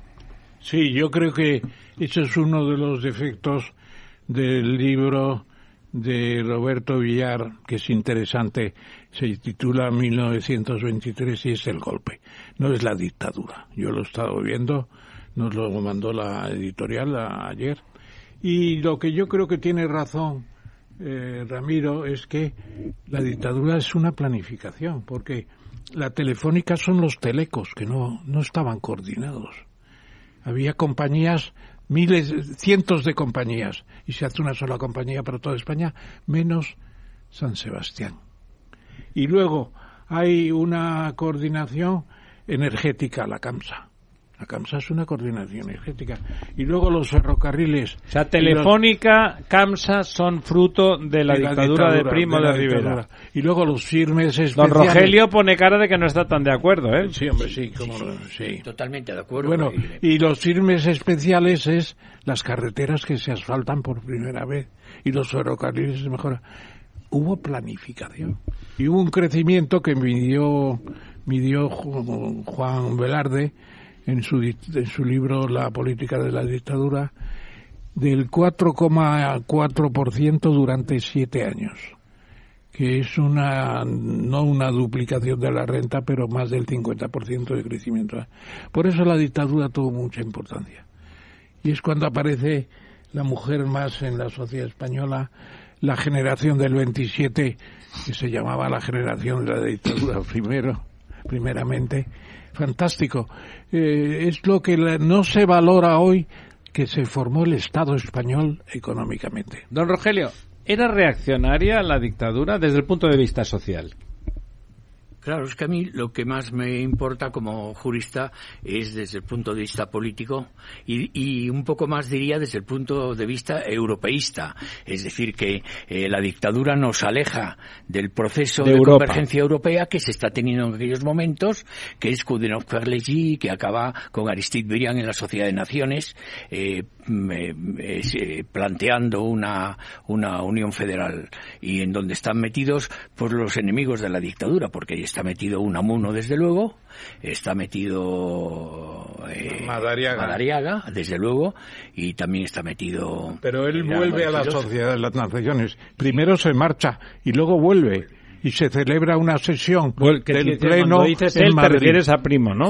Primo de Rivera hace una sesión entera en Madrid, incluso con una corrida de toros. Es que eh, Primo y el rey se creyeron que que los regímenes democráticos se vienen a ferir puñetas por el empuje de la URSS y por el y del fascismo. y, de, Mussolini y de Hitler. sí ahí evidentemente no salían de la convergencia europea que es lo que luego le pasó a Franco que tuvo que esperar a la tecnocracia eh, de los Lópezes para que eh, se abrieran las puertas de Bruselas y eso lo hizo muy elegantemente en el ministro de Comercio que tanto aprecia eh, Ramón Yastres. Alberto que, mejor ministro que ha tenido España. Pero, bueno. pero yo particularmente creo que el, problema de, de, de este hombre, de Primo de Rivera, eh, es que siendo una magnífica programación en términos económicos, porque lo que él sacó adelante, que ha dicho Ramón, ya estaba planteado, pero no se habían dado los avances suficientes. Y yo le decía a Ramón que me gustaría hablar del caso emblemático de la Telefónica, porque ahora tenemos pues adelante, don Rogelio, adelante. Adelante. Eh, yo quería empezar eh, recordando lo que pasó con la Telefónica y Primo de Rivera. Eh, este hombre curioso de Fregenal de la Sierra, Domingo Sánchez Arjona, que es el primero que utiliza el teléfono en España, porque compró en París dos aparatos de Bell que le había patentado la, la, telefonía en el 76, a pesar de que él no fue el, inventor de la telefónica, porque en el 2002 se reconoció que fue el italiano Meucci. No, Antonio Meucci. Entonces este señor Sánchez Arjona, que le llamaban el brujo, había comprado en París dos aparatos, los llevó, uno lo instaló en su casa y otro en un cortijo que tenía ocho kilómetros y los hizo funcionar. Y ese es el primer hombre que realmente hace funcionar, aunque en Barcelona, ya eh, dos años después de la patente de la telefónica, habían, habían hecho eh, una prueba a corta distancia entre Montjuic y Barcelona en el año 78. Bueno, pues pasaron los años. 78, ¿no? De 1878. Ah, sí, ah, vale. 1800, a dos años de la creación de, de, la patente de Bell. Sí, sí, sí. Bueno, pues en Madrid había, eh, cuando empieza la dictadura de Primo de Rivera, aproximadamente 26 teléfonos por cada mil habitantes que es una cifra que parece interesante, pero en Estocolmo había 261, es decir, 10 veces, veces más. había en Suecia que, que, en España, o por lo menos en Estocolmo que en Madrid. Y esa idea de, de poner el teléfono como un servicio público la planteó Juan de la Cierva, la planteó el gobierno de Sagasta en el 11 y sobre todo la planteó eh, Franco Rodríguez, José Franco Rodríguez, que había sido eh, director general de Correos y Telégrafos entonces y que era un gran médico que, todos más o menos. Pero no lo habían hecho a lo largo de, esos tres lustros. No, Franco Rodríguez además iba por lo derecho, era partidario de nacionalizar mediante la incautación de las concesiones que daba el Estado y la creación de un organismo público de la Telefónica. Así que es una historia, todo esto lo cuenta muy bien, no sé si habéis leído un libro de Ángel Calvo y Calvo que se llama, eh, que se publicó en 2010 sobre la historia de la telefónica. Y, ahí dice que Primo de Rivera en el 24 eh, plantea eh, mejorar el servicio, el sistema telefónico y había encargado un plan director al director general de telégrafos. Así que mm, con esta idea de otorgar autonomía a la explotación de los servicios telefónicos, adjudica el servicio telefónico a la ITT, a la International Telephone and Telegraph, que se había fundado, monopolio, que se había fundado en el año 20 y entonces eh, eh, ITT manda aquí que los instala en el RICH, ni más ni menos que a un grupo de, de, personas ahí que entran en contacto con el gobierno de García Prieto, viene el golpe de Primo de Rivera y ellos mismos continúan la operación con el gobierno de Primo de Rivera. Y Primo de Rivera pues culmina esta operación con ITT con la creación de la Compañía Telefónica Nacional de España. Perdóname, porque la Telefónica fue la única empresa que durante la Guerra Civil funcionó en toda España. Y era posible, previa el Parlamento con naturalmente los directivos de Telefónica, hablar entre Sevilla y Barcelona. Porque funcionaba la red. Fantástico, ¿no? En un, en un, país dividido en dos y en partes. guerra, dividido no, en guerra. La misma compañía en, las dos partes del país en guerra. Sin embargo, la República no le gustó nada la operación. Antes, bueno, fue un elemento de presión contra el Primo de Rivera el que el acuerdo con la ITT. Sí, lo, atacaron fuertemente. Pero funcionó muy bien. Hicieron el primer rascacielos de Europa en la telefónica y luego Franco nacionalizó la telefónica, es decir, le retiró el poder a la ITT. y se convirtió en un modelo de bolsa muy interesante porque la telefónica tenía una parte en bolsa y otra parte en, digamos, en, instituciones determinadas del Estado. El Estado siempre mantuvo un, pedazo de telefónica suyo. Sí, pero fíjate que cuando nació en el 24 eh, estaba el Banco Rijo, estaba el Banco Hispanoamericano, estaba el Banco Hispano-Colonial, estaba la Marsans, estaba el Marqués de Comillas, estaba el Marqués de Urquijo. Bueno, pues ellos tenían unas acciones por valor, diríamos, de 300 títulos. ITT tenía 24.000. Claro, tenía el total. Eh, es lo que Era el control absoluto. Es lo que nacionaliza Franco. Franco nacionaliza Telefónica. Y sobre todo las minas de las minas de, de Río Tinto, también, muchas cosas que se Bueno, sobre todo ITT lo que hizo fue meterse en el mercado. Y aquí ahora tenemos el tema actual de la de Saudi Telecom entrando en Telefónica. Y ahí sí le paso a a, Ramón el tema de la participación comprada del 9,9% por importe de 2.100 millones de los saudíes que convierten en primer accionista de Telefónica. Bueno, yo creo que eso va a haber un informe que tiene que globalizarse por alguien que no sé quién va a ser. Si yo Defensa figura que tuviera tenía 10 años menos, a lo mejor estaba escribiendo sobre eso. Ahora no me voy a meter porque es muy complicado. Hay muchas cosas que se han ocultado por los saudíes cosas que se han ocultado yo creo por la dirección de Telefónica, cosas que se han ocultado por gente que sabía mucho. Eh, lo de Telefónica y los saudíes hay que verlo a fondo en las cortes y ver qué está pasando realmente. Francés, ¿tienes alguna idea? Evidentemente es una sociedad tecnológica que además está en Argentina, está en, en Perú, está en y tiene una Bolivia, importante está en, todas partes. En todo, o sea, la... Hispanoamérica y luego en Inglaterra, luego en, Alemania, es impresionante lo de Telefónica, es entregarle en bandeja un pastel multinacional estupendo a los saudíes, al Salmán. Y, al que dio con, la sentencia con perfiles estratégicos dentro. Oye, Ramón, esto de, lo, de esta, empresa, que es una empresa del Estado y es la gran empresa del Estado saudí, esto no es el capitalismo de Estado, lo que llamamos Directamente. capitalismo de Estado antes. En este caso francés de familia, es de familia. Bueno, sí, de una familia que, es un Estado, eh, que es el dirigente de este Estado. Un Estado medieval, pero Sí, exactamente. pero yo, pero, no tan medieval porque tiene inversiones en todo el mundo y en todos los sectores. Medieval desde el punto de vista de lo que decía Rogelio, de lo jurídico esa es la clave, ¿no? Porque no estoy de acuerdo con la tesis de, de Villa, que invitaremos aquí si queréis, naturalmente, para que hable Roberto Villa, su libro 1923. No estoy de acuerdo en que Alfonso XIII no se enteró de la dictadura hasta el final que iba a haber una dictadura. Fue, yo creo que estuvo en el lanzamiento de todo esto, que fue naturalmente en el círculo del liceo de Barcelona, donde se reunió previamente eh, Miguel Primo de Rivera y sus hombres con la burguesía catalana, con esto, con se le fue a despedir a la estación. Una, una salida de Barcelona que parecía triunfal. que triunfal.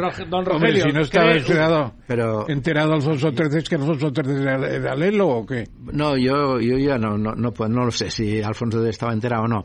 Pero lo que apareció primero en la dictadura es que en Cataluña se llevaban 10 años de ir a tiros por las calles. Del pistolerismo. Y, eh, el sindicato de la CNT y el sindicato de, del Sucre. Eh, bueno, no del Sucre, por medio que ya, ya muerto, etcétera. Entonces, lo que aseguraba cada, cada capitán general que llegaba decía que iba a asegurar aquello y gobernador civil y tal y cual. No había manera. Y lo que, lo que, un elemento por lo menos importante fue que Primo de Rivera asegurara el orden público. Y, lo hizo, y lo hizo. Pero había una cosa que también era preocupante y era el tema de anual. El desastre anual. Sobre todo una intervención. la guerra de Marruecos para Una intervención que hace Indalecio, Indalecio Prieto hace una intervención en las Cortes con un gran escándalo que por lo que le procesaron, que dijo que 8.000 cadáveres parece que se agrupan en el trono de las gradas, en las gradas del trono en demanda de justicia. Y Alfonso XII se cagó. Tenía miedo. Pero Alfonso XIII tuvo miedo. Tuvo miedo como lo tenía Primo de Rivera de responsabilidades. Eh, Prieto, Unamuno, estaban al pie del cañón echando responsabilidades al monarca. Y esas responsabilidades anual pues eh, no se frenaron porque se buscan responsabilidades al máximo nivel y nunca se encuentran. El célebre telegrama que creo que es telegrama de Alfonso XIII al general Silvestre que cuando se pone en marcha con la idea de llegar a dividir al RIF eh, y a del CRIM le pone un telegrama al rey que dice, olé tus cojones. Pero no está aprobado. No está aprobado, ¿no? No es cierto eso, ni tampoco está aprobado que, el, que dijera el rey que la carne de los prisioneros, perdón, que era, eh, eh, era barata o era cara. Es decir, que había que pagar eh, importantes cantidades para los prisioneros de, de, anual y que eso... Había que matarlos en lugar de tener prisioneros. No, no, Eso, y eso, eso fue de Prieto. Eso no, ni es cierto, uno no, no está documentado desde luego. Don Rogelio, Rogelio lo que decía antes don Ramón, el, mi padre, que, me, que un tema de conversación recurrente, hablar de la dictadura de Primo de Rivera, lo recuerdo en casa. Él le opinaba que, que el rey estaba, que Alfonso XIII estaba de acuerdo con Primo en, en la, bueno, en, lo fundamental de la dictadura. Eh, ¿Qué cree don Rogelio? ¿Que el rey estaba muy de acuerdo o le pilla de sorpresa, como dice don Ramón?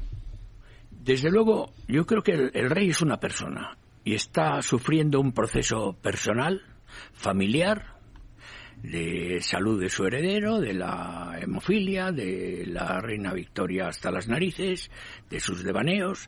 Es decir, ahí hay circunstancias personales que siempre, eh, bueno, pues que hay, hay, que tener en cuenta que no El rey, por decirlo castizo, está jodido. El rey no, está muy inquieto, está inseguro y no está nada, bueno, también, evidentemente, eso está. no, y el rey ha estado previamente, unos meses antes, no sé exactamente cuántos, no, no recuerdo, en, en Córdoba, en el círculo ah, de la amistad de Córdoba, y hace un discurso donde pide una mano de hierro para gobernar España. claro. Pero es que además se cargó la autoridad del Parlamento. Es decir, eh, Pero, eh, abre la, abre la, levanta la veda. O sea, en, en Europa, en los años 20, después de la preguerra europea, hay una corriente muy antiparlamentarista y de mano de hierro, pues el caso de Mussolini, de otros países del este. ¿Y qué dice Alfonso XIII en Roma a Vittorio Manuel II? Le presento a mi Mussolini. A mí sí, que era que era que era primo, que era primo. pero pero desde el año 17 la inestabilidad política en España, y esto tenemos que tener en cuenta para analizar la actualidad, la inestabilidad política en España es brutal. Prácticamente hay, hay un presidente del gobierno. Hay ¿Cuáles son las causas de esa inestabilidad? Hay elecciones, pues hay una crisis en el 17 que viene el final de la guerra. España, no sé, esto ya es economía. España ganado Pero fue tremenda, Francés. Yo la he valorado últimamente mucho más de lo que tenía. Porque, claro, coincide los diputados que como consecuencia de la guerra se ha cerrado el Parlamento, dato dice que no se abre. Y los diputados, sobre todo con Cambó, se reúnen en Barcelona el Parlamento. Luego las juntas militares, que son los de África, que quieren quedarse con la pasta. Todos. Y están las juntas militares contra Marruecos. pero lo, que no y puede tercero, Y tercero, eh, el pistolerismo y todo eso que claro, Pero lo que no puede ser es que el rey en un régimen parlamentario diga, y dijo textualmente en Córdoba, que la corona, representada en su persona, se convertía en intérprete de la voluntad popular en situaciones de crisis. Y entonces, ¿dónde estaba el Parlamento? Era, era claramente un desprecio al régimen parlamentario. Eso no se podía hacer. Eso fue un error. Hay palabras que no puede decir un rey y en un sistema parlamentario. Bueno, oye, pero lo estamos viendo desde la perspectiva de hoy. Desde la perspectiva de aquel momento, la monarquía británica no es lo que es hoy, lo que ha sido Isabel II. Eh, eh, todas estas cosas, el, mismo rey de Italia. ¿Eso que, quiere decir, Francés, que era, tenía más autoridad real, física? Sí, y jurídica. Y jurídica la con la monarquía británica también. Eh, también. ¿En qué momento la monarquía británica se parlamentariza y se democratiza? Bueno, a principios de, eh, en esta época, ¿eh? a principios del 20, después sufragio universal, sufragio universal, que ya tenía España desde el año 90, 91, el sufragio universal en Inglaterra es del año 18 y aún no pueden votar. Y, Después del final de la guerra mundial. Vienen las, eh, sí, ya pueden votar las mujeres, pero no todas, las que tienen más de 35 años o algo así, hasta el año 28. Y todo, y en esto eh, hay, hay corrientes dentro del mismo derecho constitucional favorables a que los parlamentos pues no sirven para hacer política y que los ejecutivos tienen que ser fuertes. El ejecutivo puede ser puede ser republicano, puede ser monárquico, pero hay hay todo un debate en esta época. y Un presidencialismo. hombre, no, no, oye, y, y, y Hitler sube, lo elevan al poder teniendo minoría de votos, ¿eh? no, no era la mayoría de votos, teniendo minoría de votos, lo llevan al poder, en un mes se liquida al Parlamento todas las leyes, toda la Constitución. Pero de entrada... Y luego para entender acá a Primo de Rivera, y yo no oculto que tengo una responsabilidad en haber suscitado elementos de estudio favorable a lo que fue la dictadura. Porque la dictadura, él es un Cincinnatus. Sí, sí. Se le llama a la huerta Cincinnatus, que estaba en Roma labrando su huerta. Le dice, vamos a luchar contra estas tribus. Coge, deja la azada y vuelve por la noche después de haber vencido a los, a los atacantes. Cincinnatus, que por eso Jorge Washington eh, tenía una brigada de Cincinnati y cuando termina la guerra le regalan el sitio para hacer la ciudad de Cincinnati. Bueno, y segundo, es el cirujano de hierro de eh, Costa, de Costa. Y luego es una persona moderada, no fue criminal en absoluto. Además, es y cuando no tiene la, la, confianza de los militares que le habían dado la confianza del año 23, el año 30, pregunta a los generales le dicen que se marche y se marcha. Es un personaje único. Sí, yo, yo quería recordar, y eso le voy a preguntar a Ramón, porque tampoco tengo tan claro que por qué Primo de Rivera, que no quiere capital extranjero, y no lo quiere. Es nacionalista. y, y, sin embargo lo acepta en Telefónica porque él no Pero ya estaba montado, ¿no? Como tú has dicho, ya estaba montado. No, no, no, La operación ya estaba en curso, ¿no? Sí, primeras conversaciones, pero lo acepta y sin embargo él no acepta capital extranjero.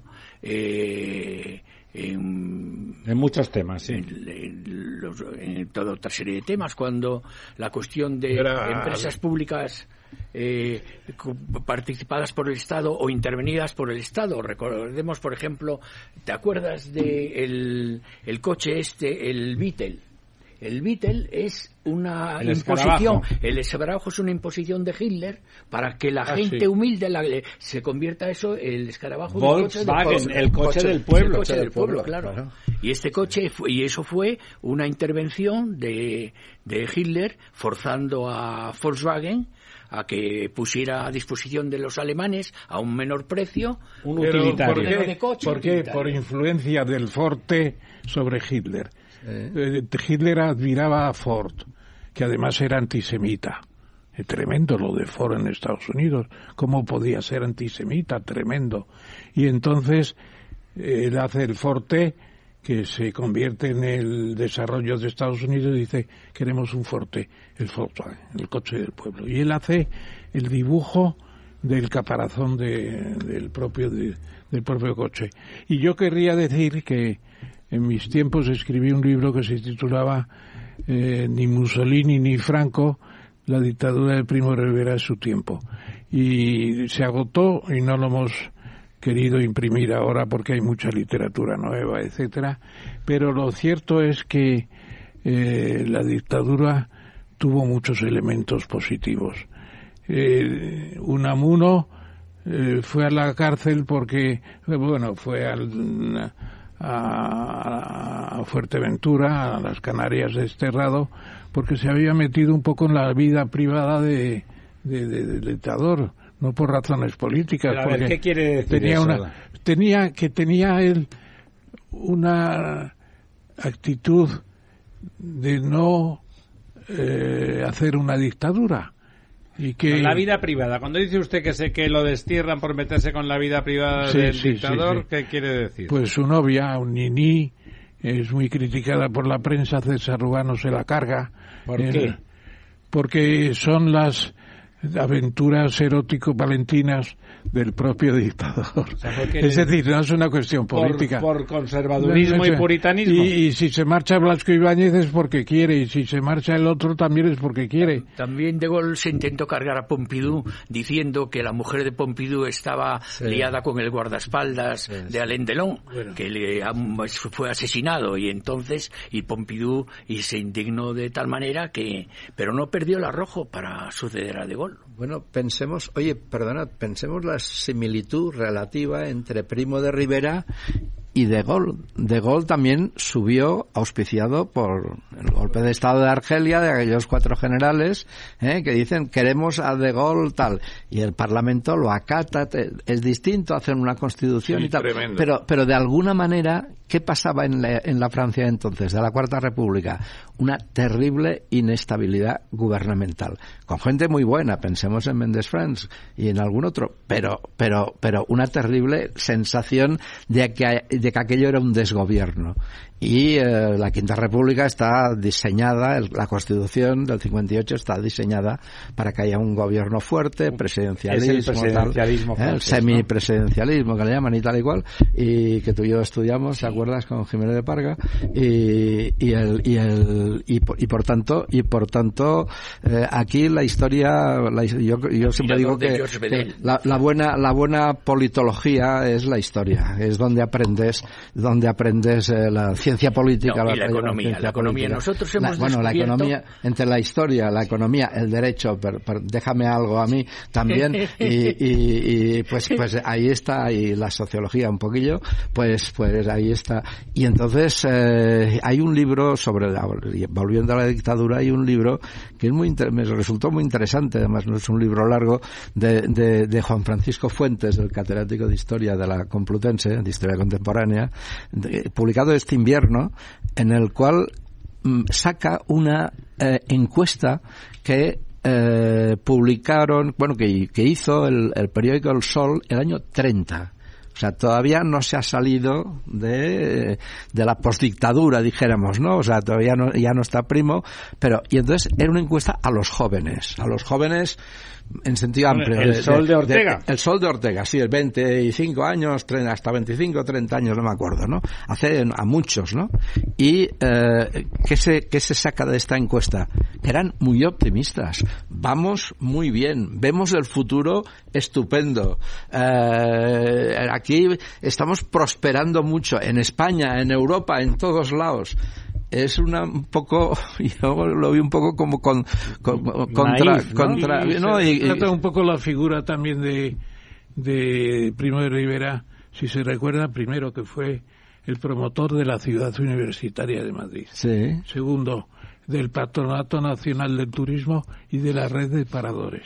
No, pero sobre todo, Ramón... Tercero, tercero, perdona para que termine. La banca. Del buque escuela Sebastián Elcano.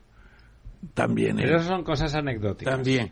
Y luego también de defensor de la protección de los picadores en los ruedos taurinos, que morían los caballos a troche y moche. y les pone los... ¿Por qué don Rogelio dice que defiende la banca, la banca? porque es el que eh, crea una banca pública, el que hace el banco de crédito local, el que crea el banco de comercio exterior, El, banco de crédito agrícola, es decir, que su, su papel ahí fue mm, que es un papel que en alguna medida el del banco eh, de comercio exterior lo tomó del Banco Nacional Ultramarino de Portugal, que se había y lo crean el 28 con la idea de financiar las exportaciones y los proyectos empresariales de las empresas españolas eh, en el extranjero. Ese banco exterior era un viejo anhelo del sector del comercio que quería un respaldo financiero para el comercio exterior. Bueno, y además yo creo que hizo la exposición iberoamericana de Sevilla, importantísima, y me parece que la de Barcelona 29. Del 29, Las dos del 29 es el primo de Rivera también. Sí, bueno, ya para entonces. Bueno, en este, en este elogio que nos ha salido tan, tan tremendo sobre el primo de Rivera, quisiera advertir al público que la palabra dictadura se puede utilizar en muchos sentidos. Y una cosa es la dictadura de Franco, especialmente en los años 40 y quizá primeros 50 eh, y, y 50, eh, y otra cosa son otro tipo que se le ha llamado dictadura también son autarquías, le llamó no suspensión de la constitución.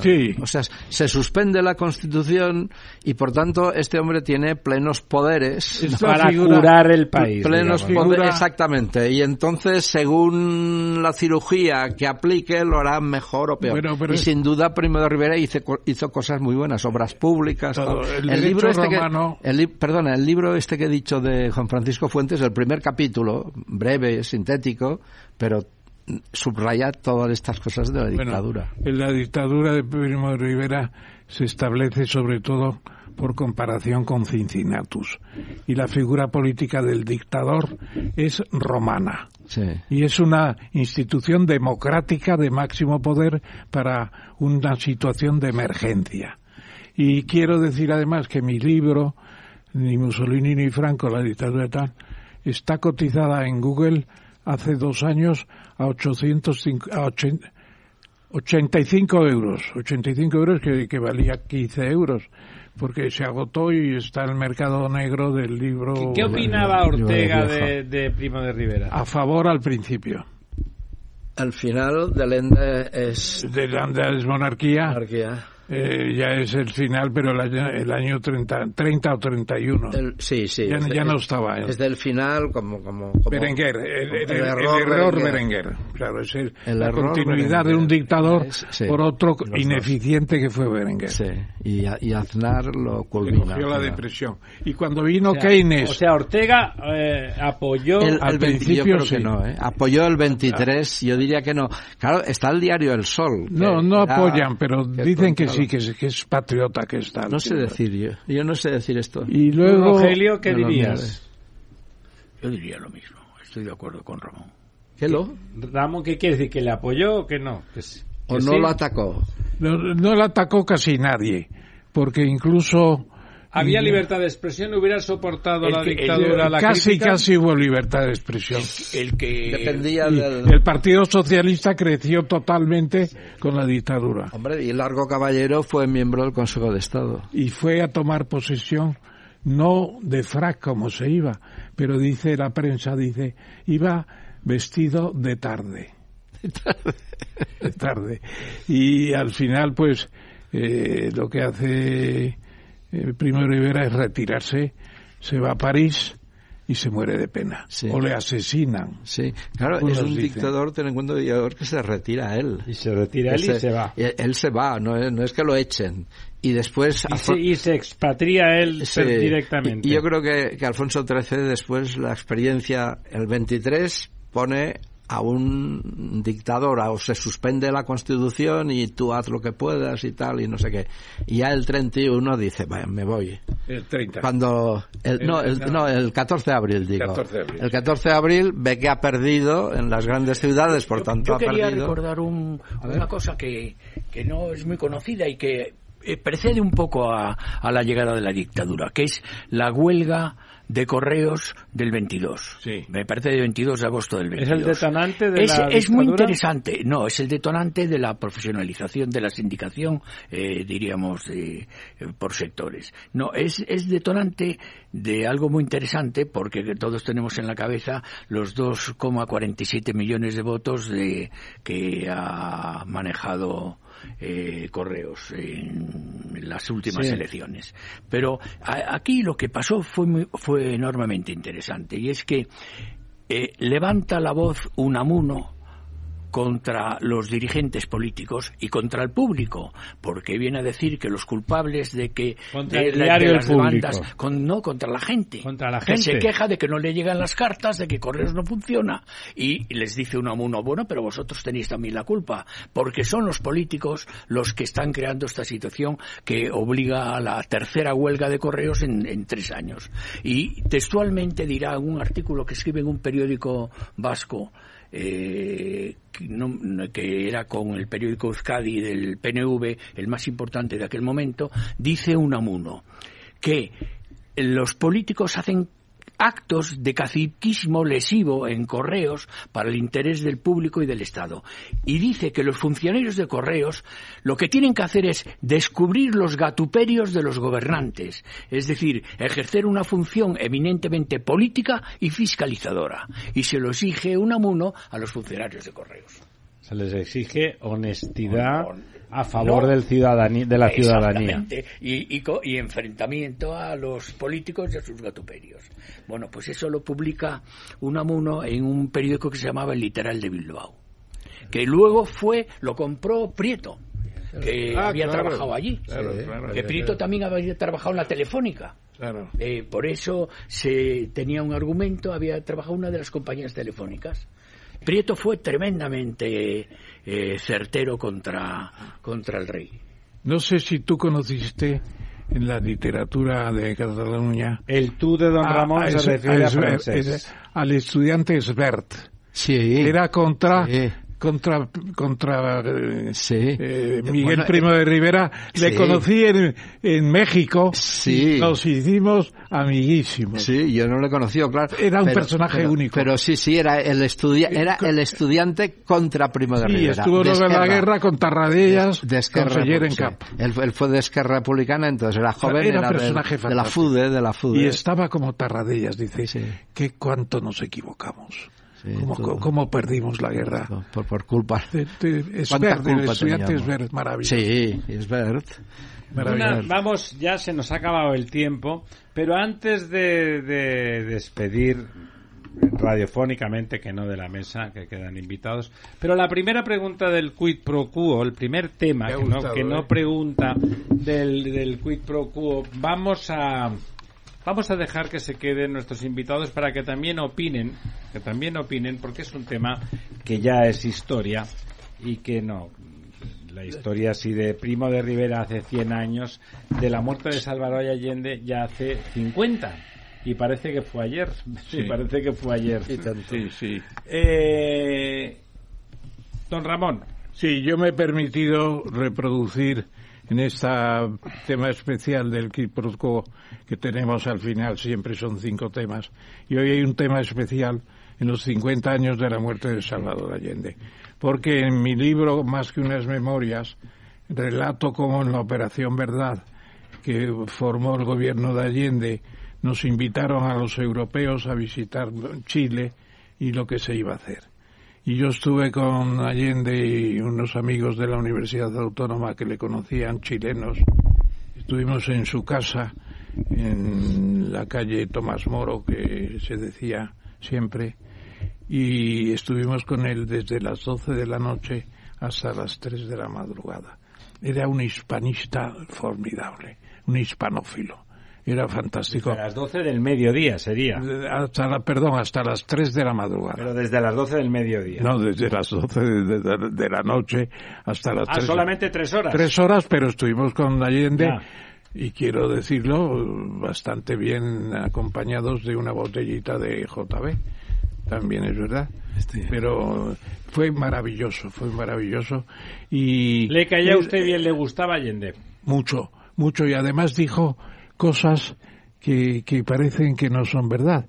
Dice, espero que con el general Franco tengamos una buena relación, porque Chile quiere mucho a España y España quiere a Chile.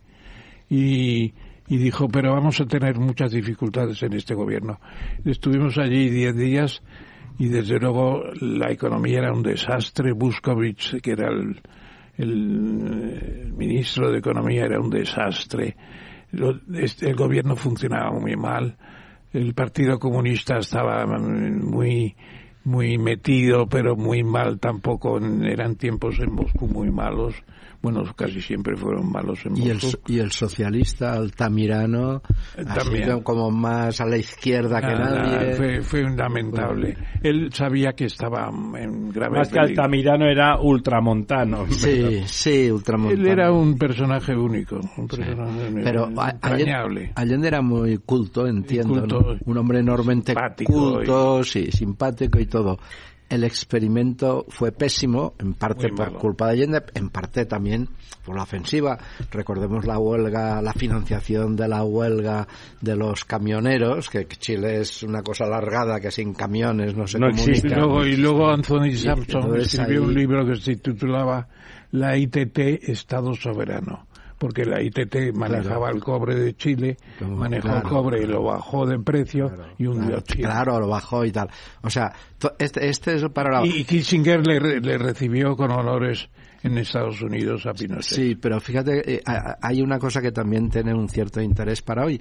Eh, o sea, Allende, la Unidad Popular, que presidía un conjunto de partidos que eran desde el Partido Socialista de Allende, el sector, el sector de Allende, dijéramos después de Altamirano, y hacia la izquierda y después de Frey, o sea, la, de, la, democracia, cristiana. hacia la derecha, dos bloques. Frentismo. Dos frentismo, dos bloques. Fracasó vino la dictadura de, de, Pinochet, ¿eh? exactamente, de, hasta el año 90, ¿no?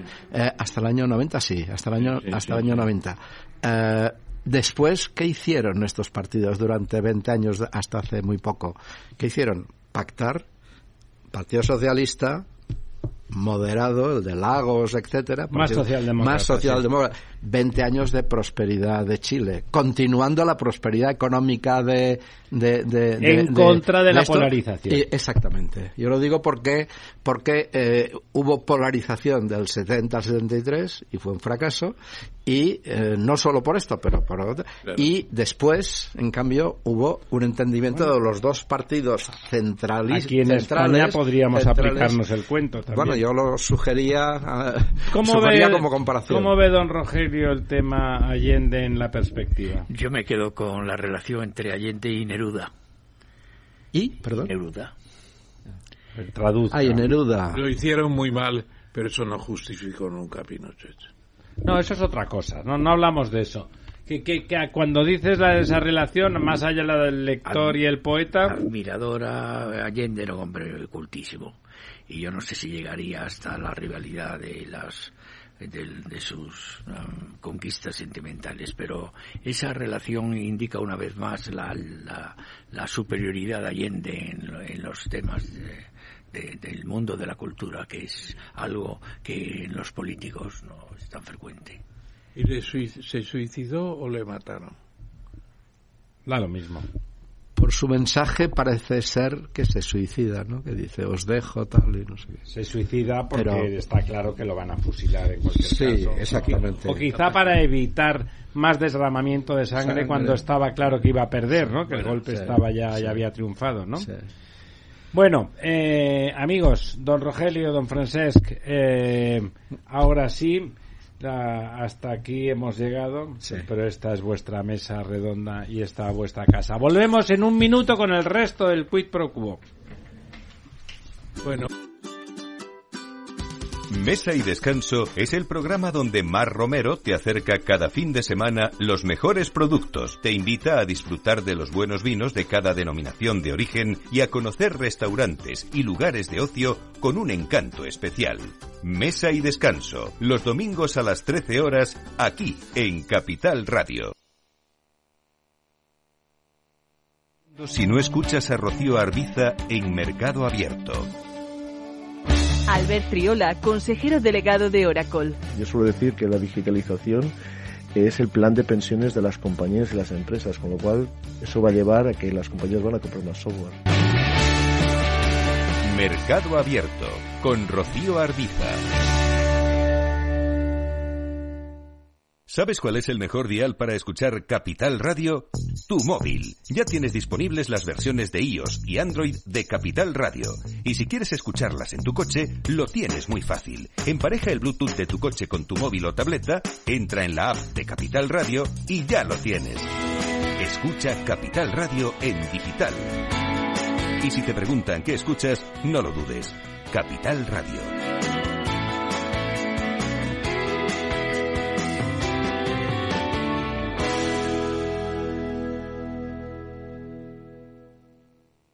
Este es un mensaje para todos los oyentes de radio y es solo para decir gracias. Gracias por dedicarnos tres horas cada día. Gracias por escucharnos en casa, en el coche, en el trabajo, en un móvil o donde sea, en directo o en podcast. Gracias por tu fidelidad, porque gracias a ti, la radio sigue siendo un gran medio, el más creíble, en el que más confías y el que mejor te informa y entretiene. El medio del día a día, de la actualidad al instante y que te acompaña siempre estés donde estés. Radio Value, la Asociación de Radios Comerciales te da gracias a ti.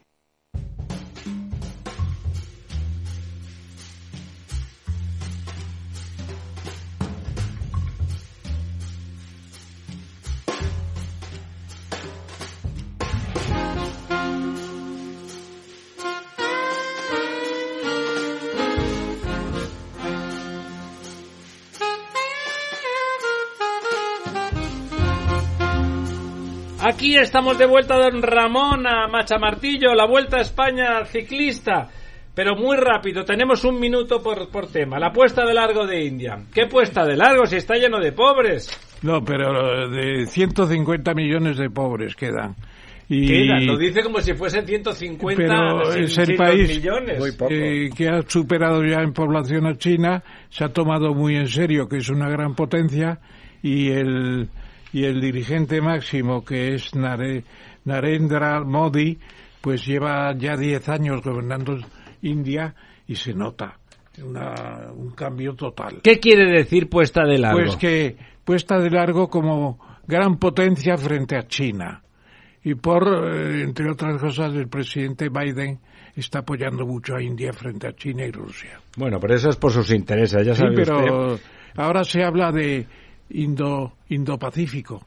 Y esa es la, idea norteamericana de Indo-Pacífico frente a China y Rusia, que son una potencia ya que va camino de convergencia. ¿Por qué nos suicidamos cada vez más, don Ramón? Porque los niños pequeños no son educados sobre el enorme valor que tiene la vida. Es enorme. El otro día oía precisamente. Pero le parece que es una educación, no es una experiencia. una señora que estuvo aquí el otro día, Agata Ruiz de la Prada, vino con su libro. Pues ayer la vi yo en la radio, no sé, en la televisión. Dice: La vida es un regalo. Y es un regalo. Pero eso lo pensamos muchos, ¿eh? Sí, pero desgraciadamente no se le explica a la juventud que la vida es un Pero le insisto, ¿Le parece que hay que explicarlo? ¿No es una experiencia, no es una forma de vida colectiva, social y civilizatoria la que te enseña que la vida es un regalo? Sí, naturalmente, sobre todo si es un regalo, no es una maldición. Es que no lo es. No es una maldición. Solo tenemos la vida. Pero mucha gente es una maldición por el bullying, por esto, por lo otro, porque los padres no se enteran de nada, porque dejan al hijo en el coche y se van a tomar una cerveza. No tienen resistencia al fracaso las nuevas generaciones. Tienen que, Yo creo tenemos que, preocuparnos más de los hijos. Yo ya los tengo muy mayorcitos y ya que se cuiden ellos. Más, eh, volvemos a ampliar barajas.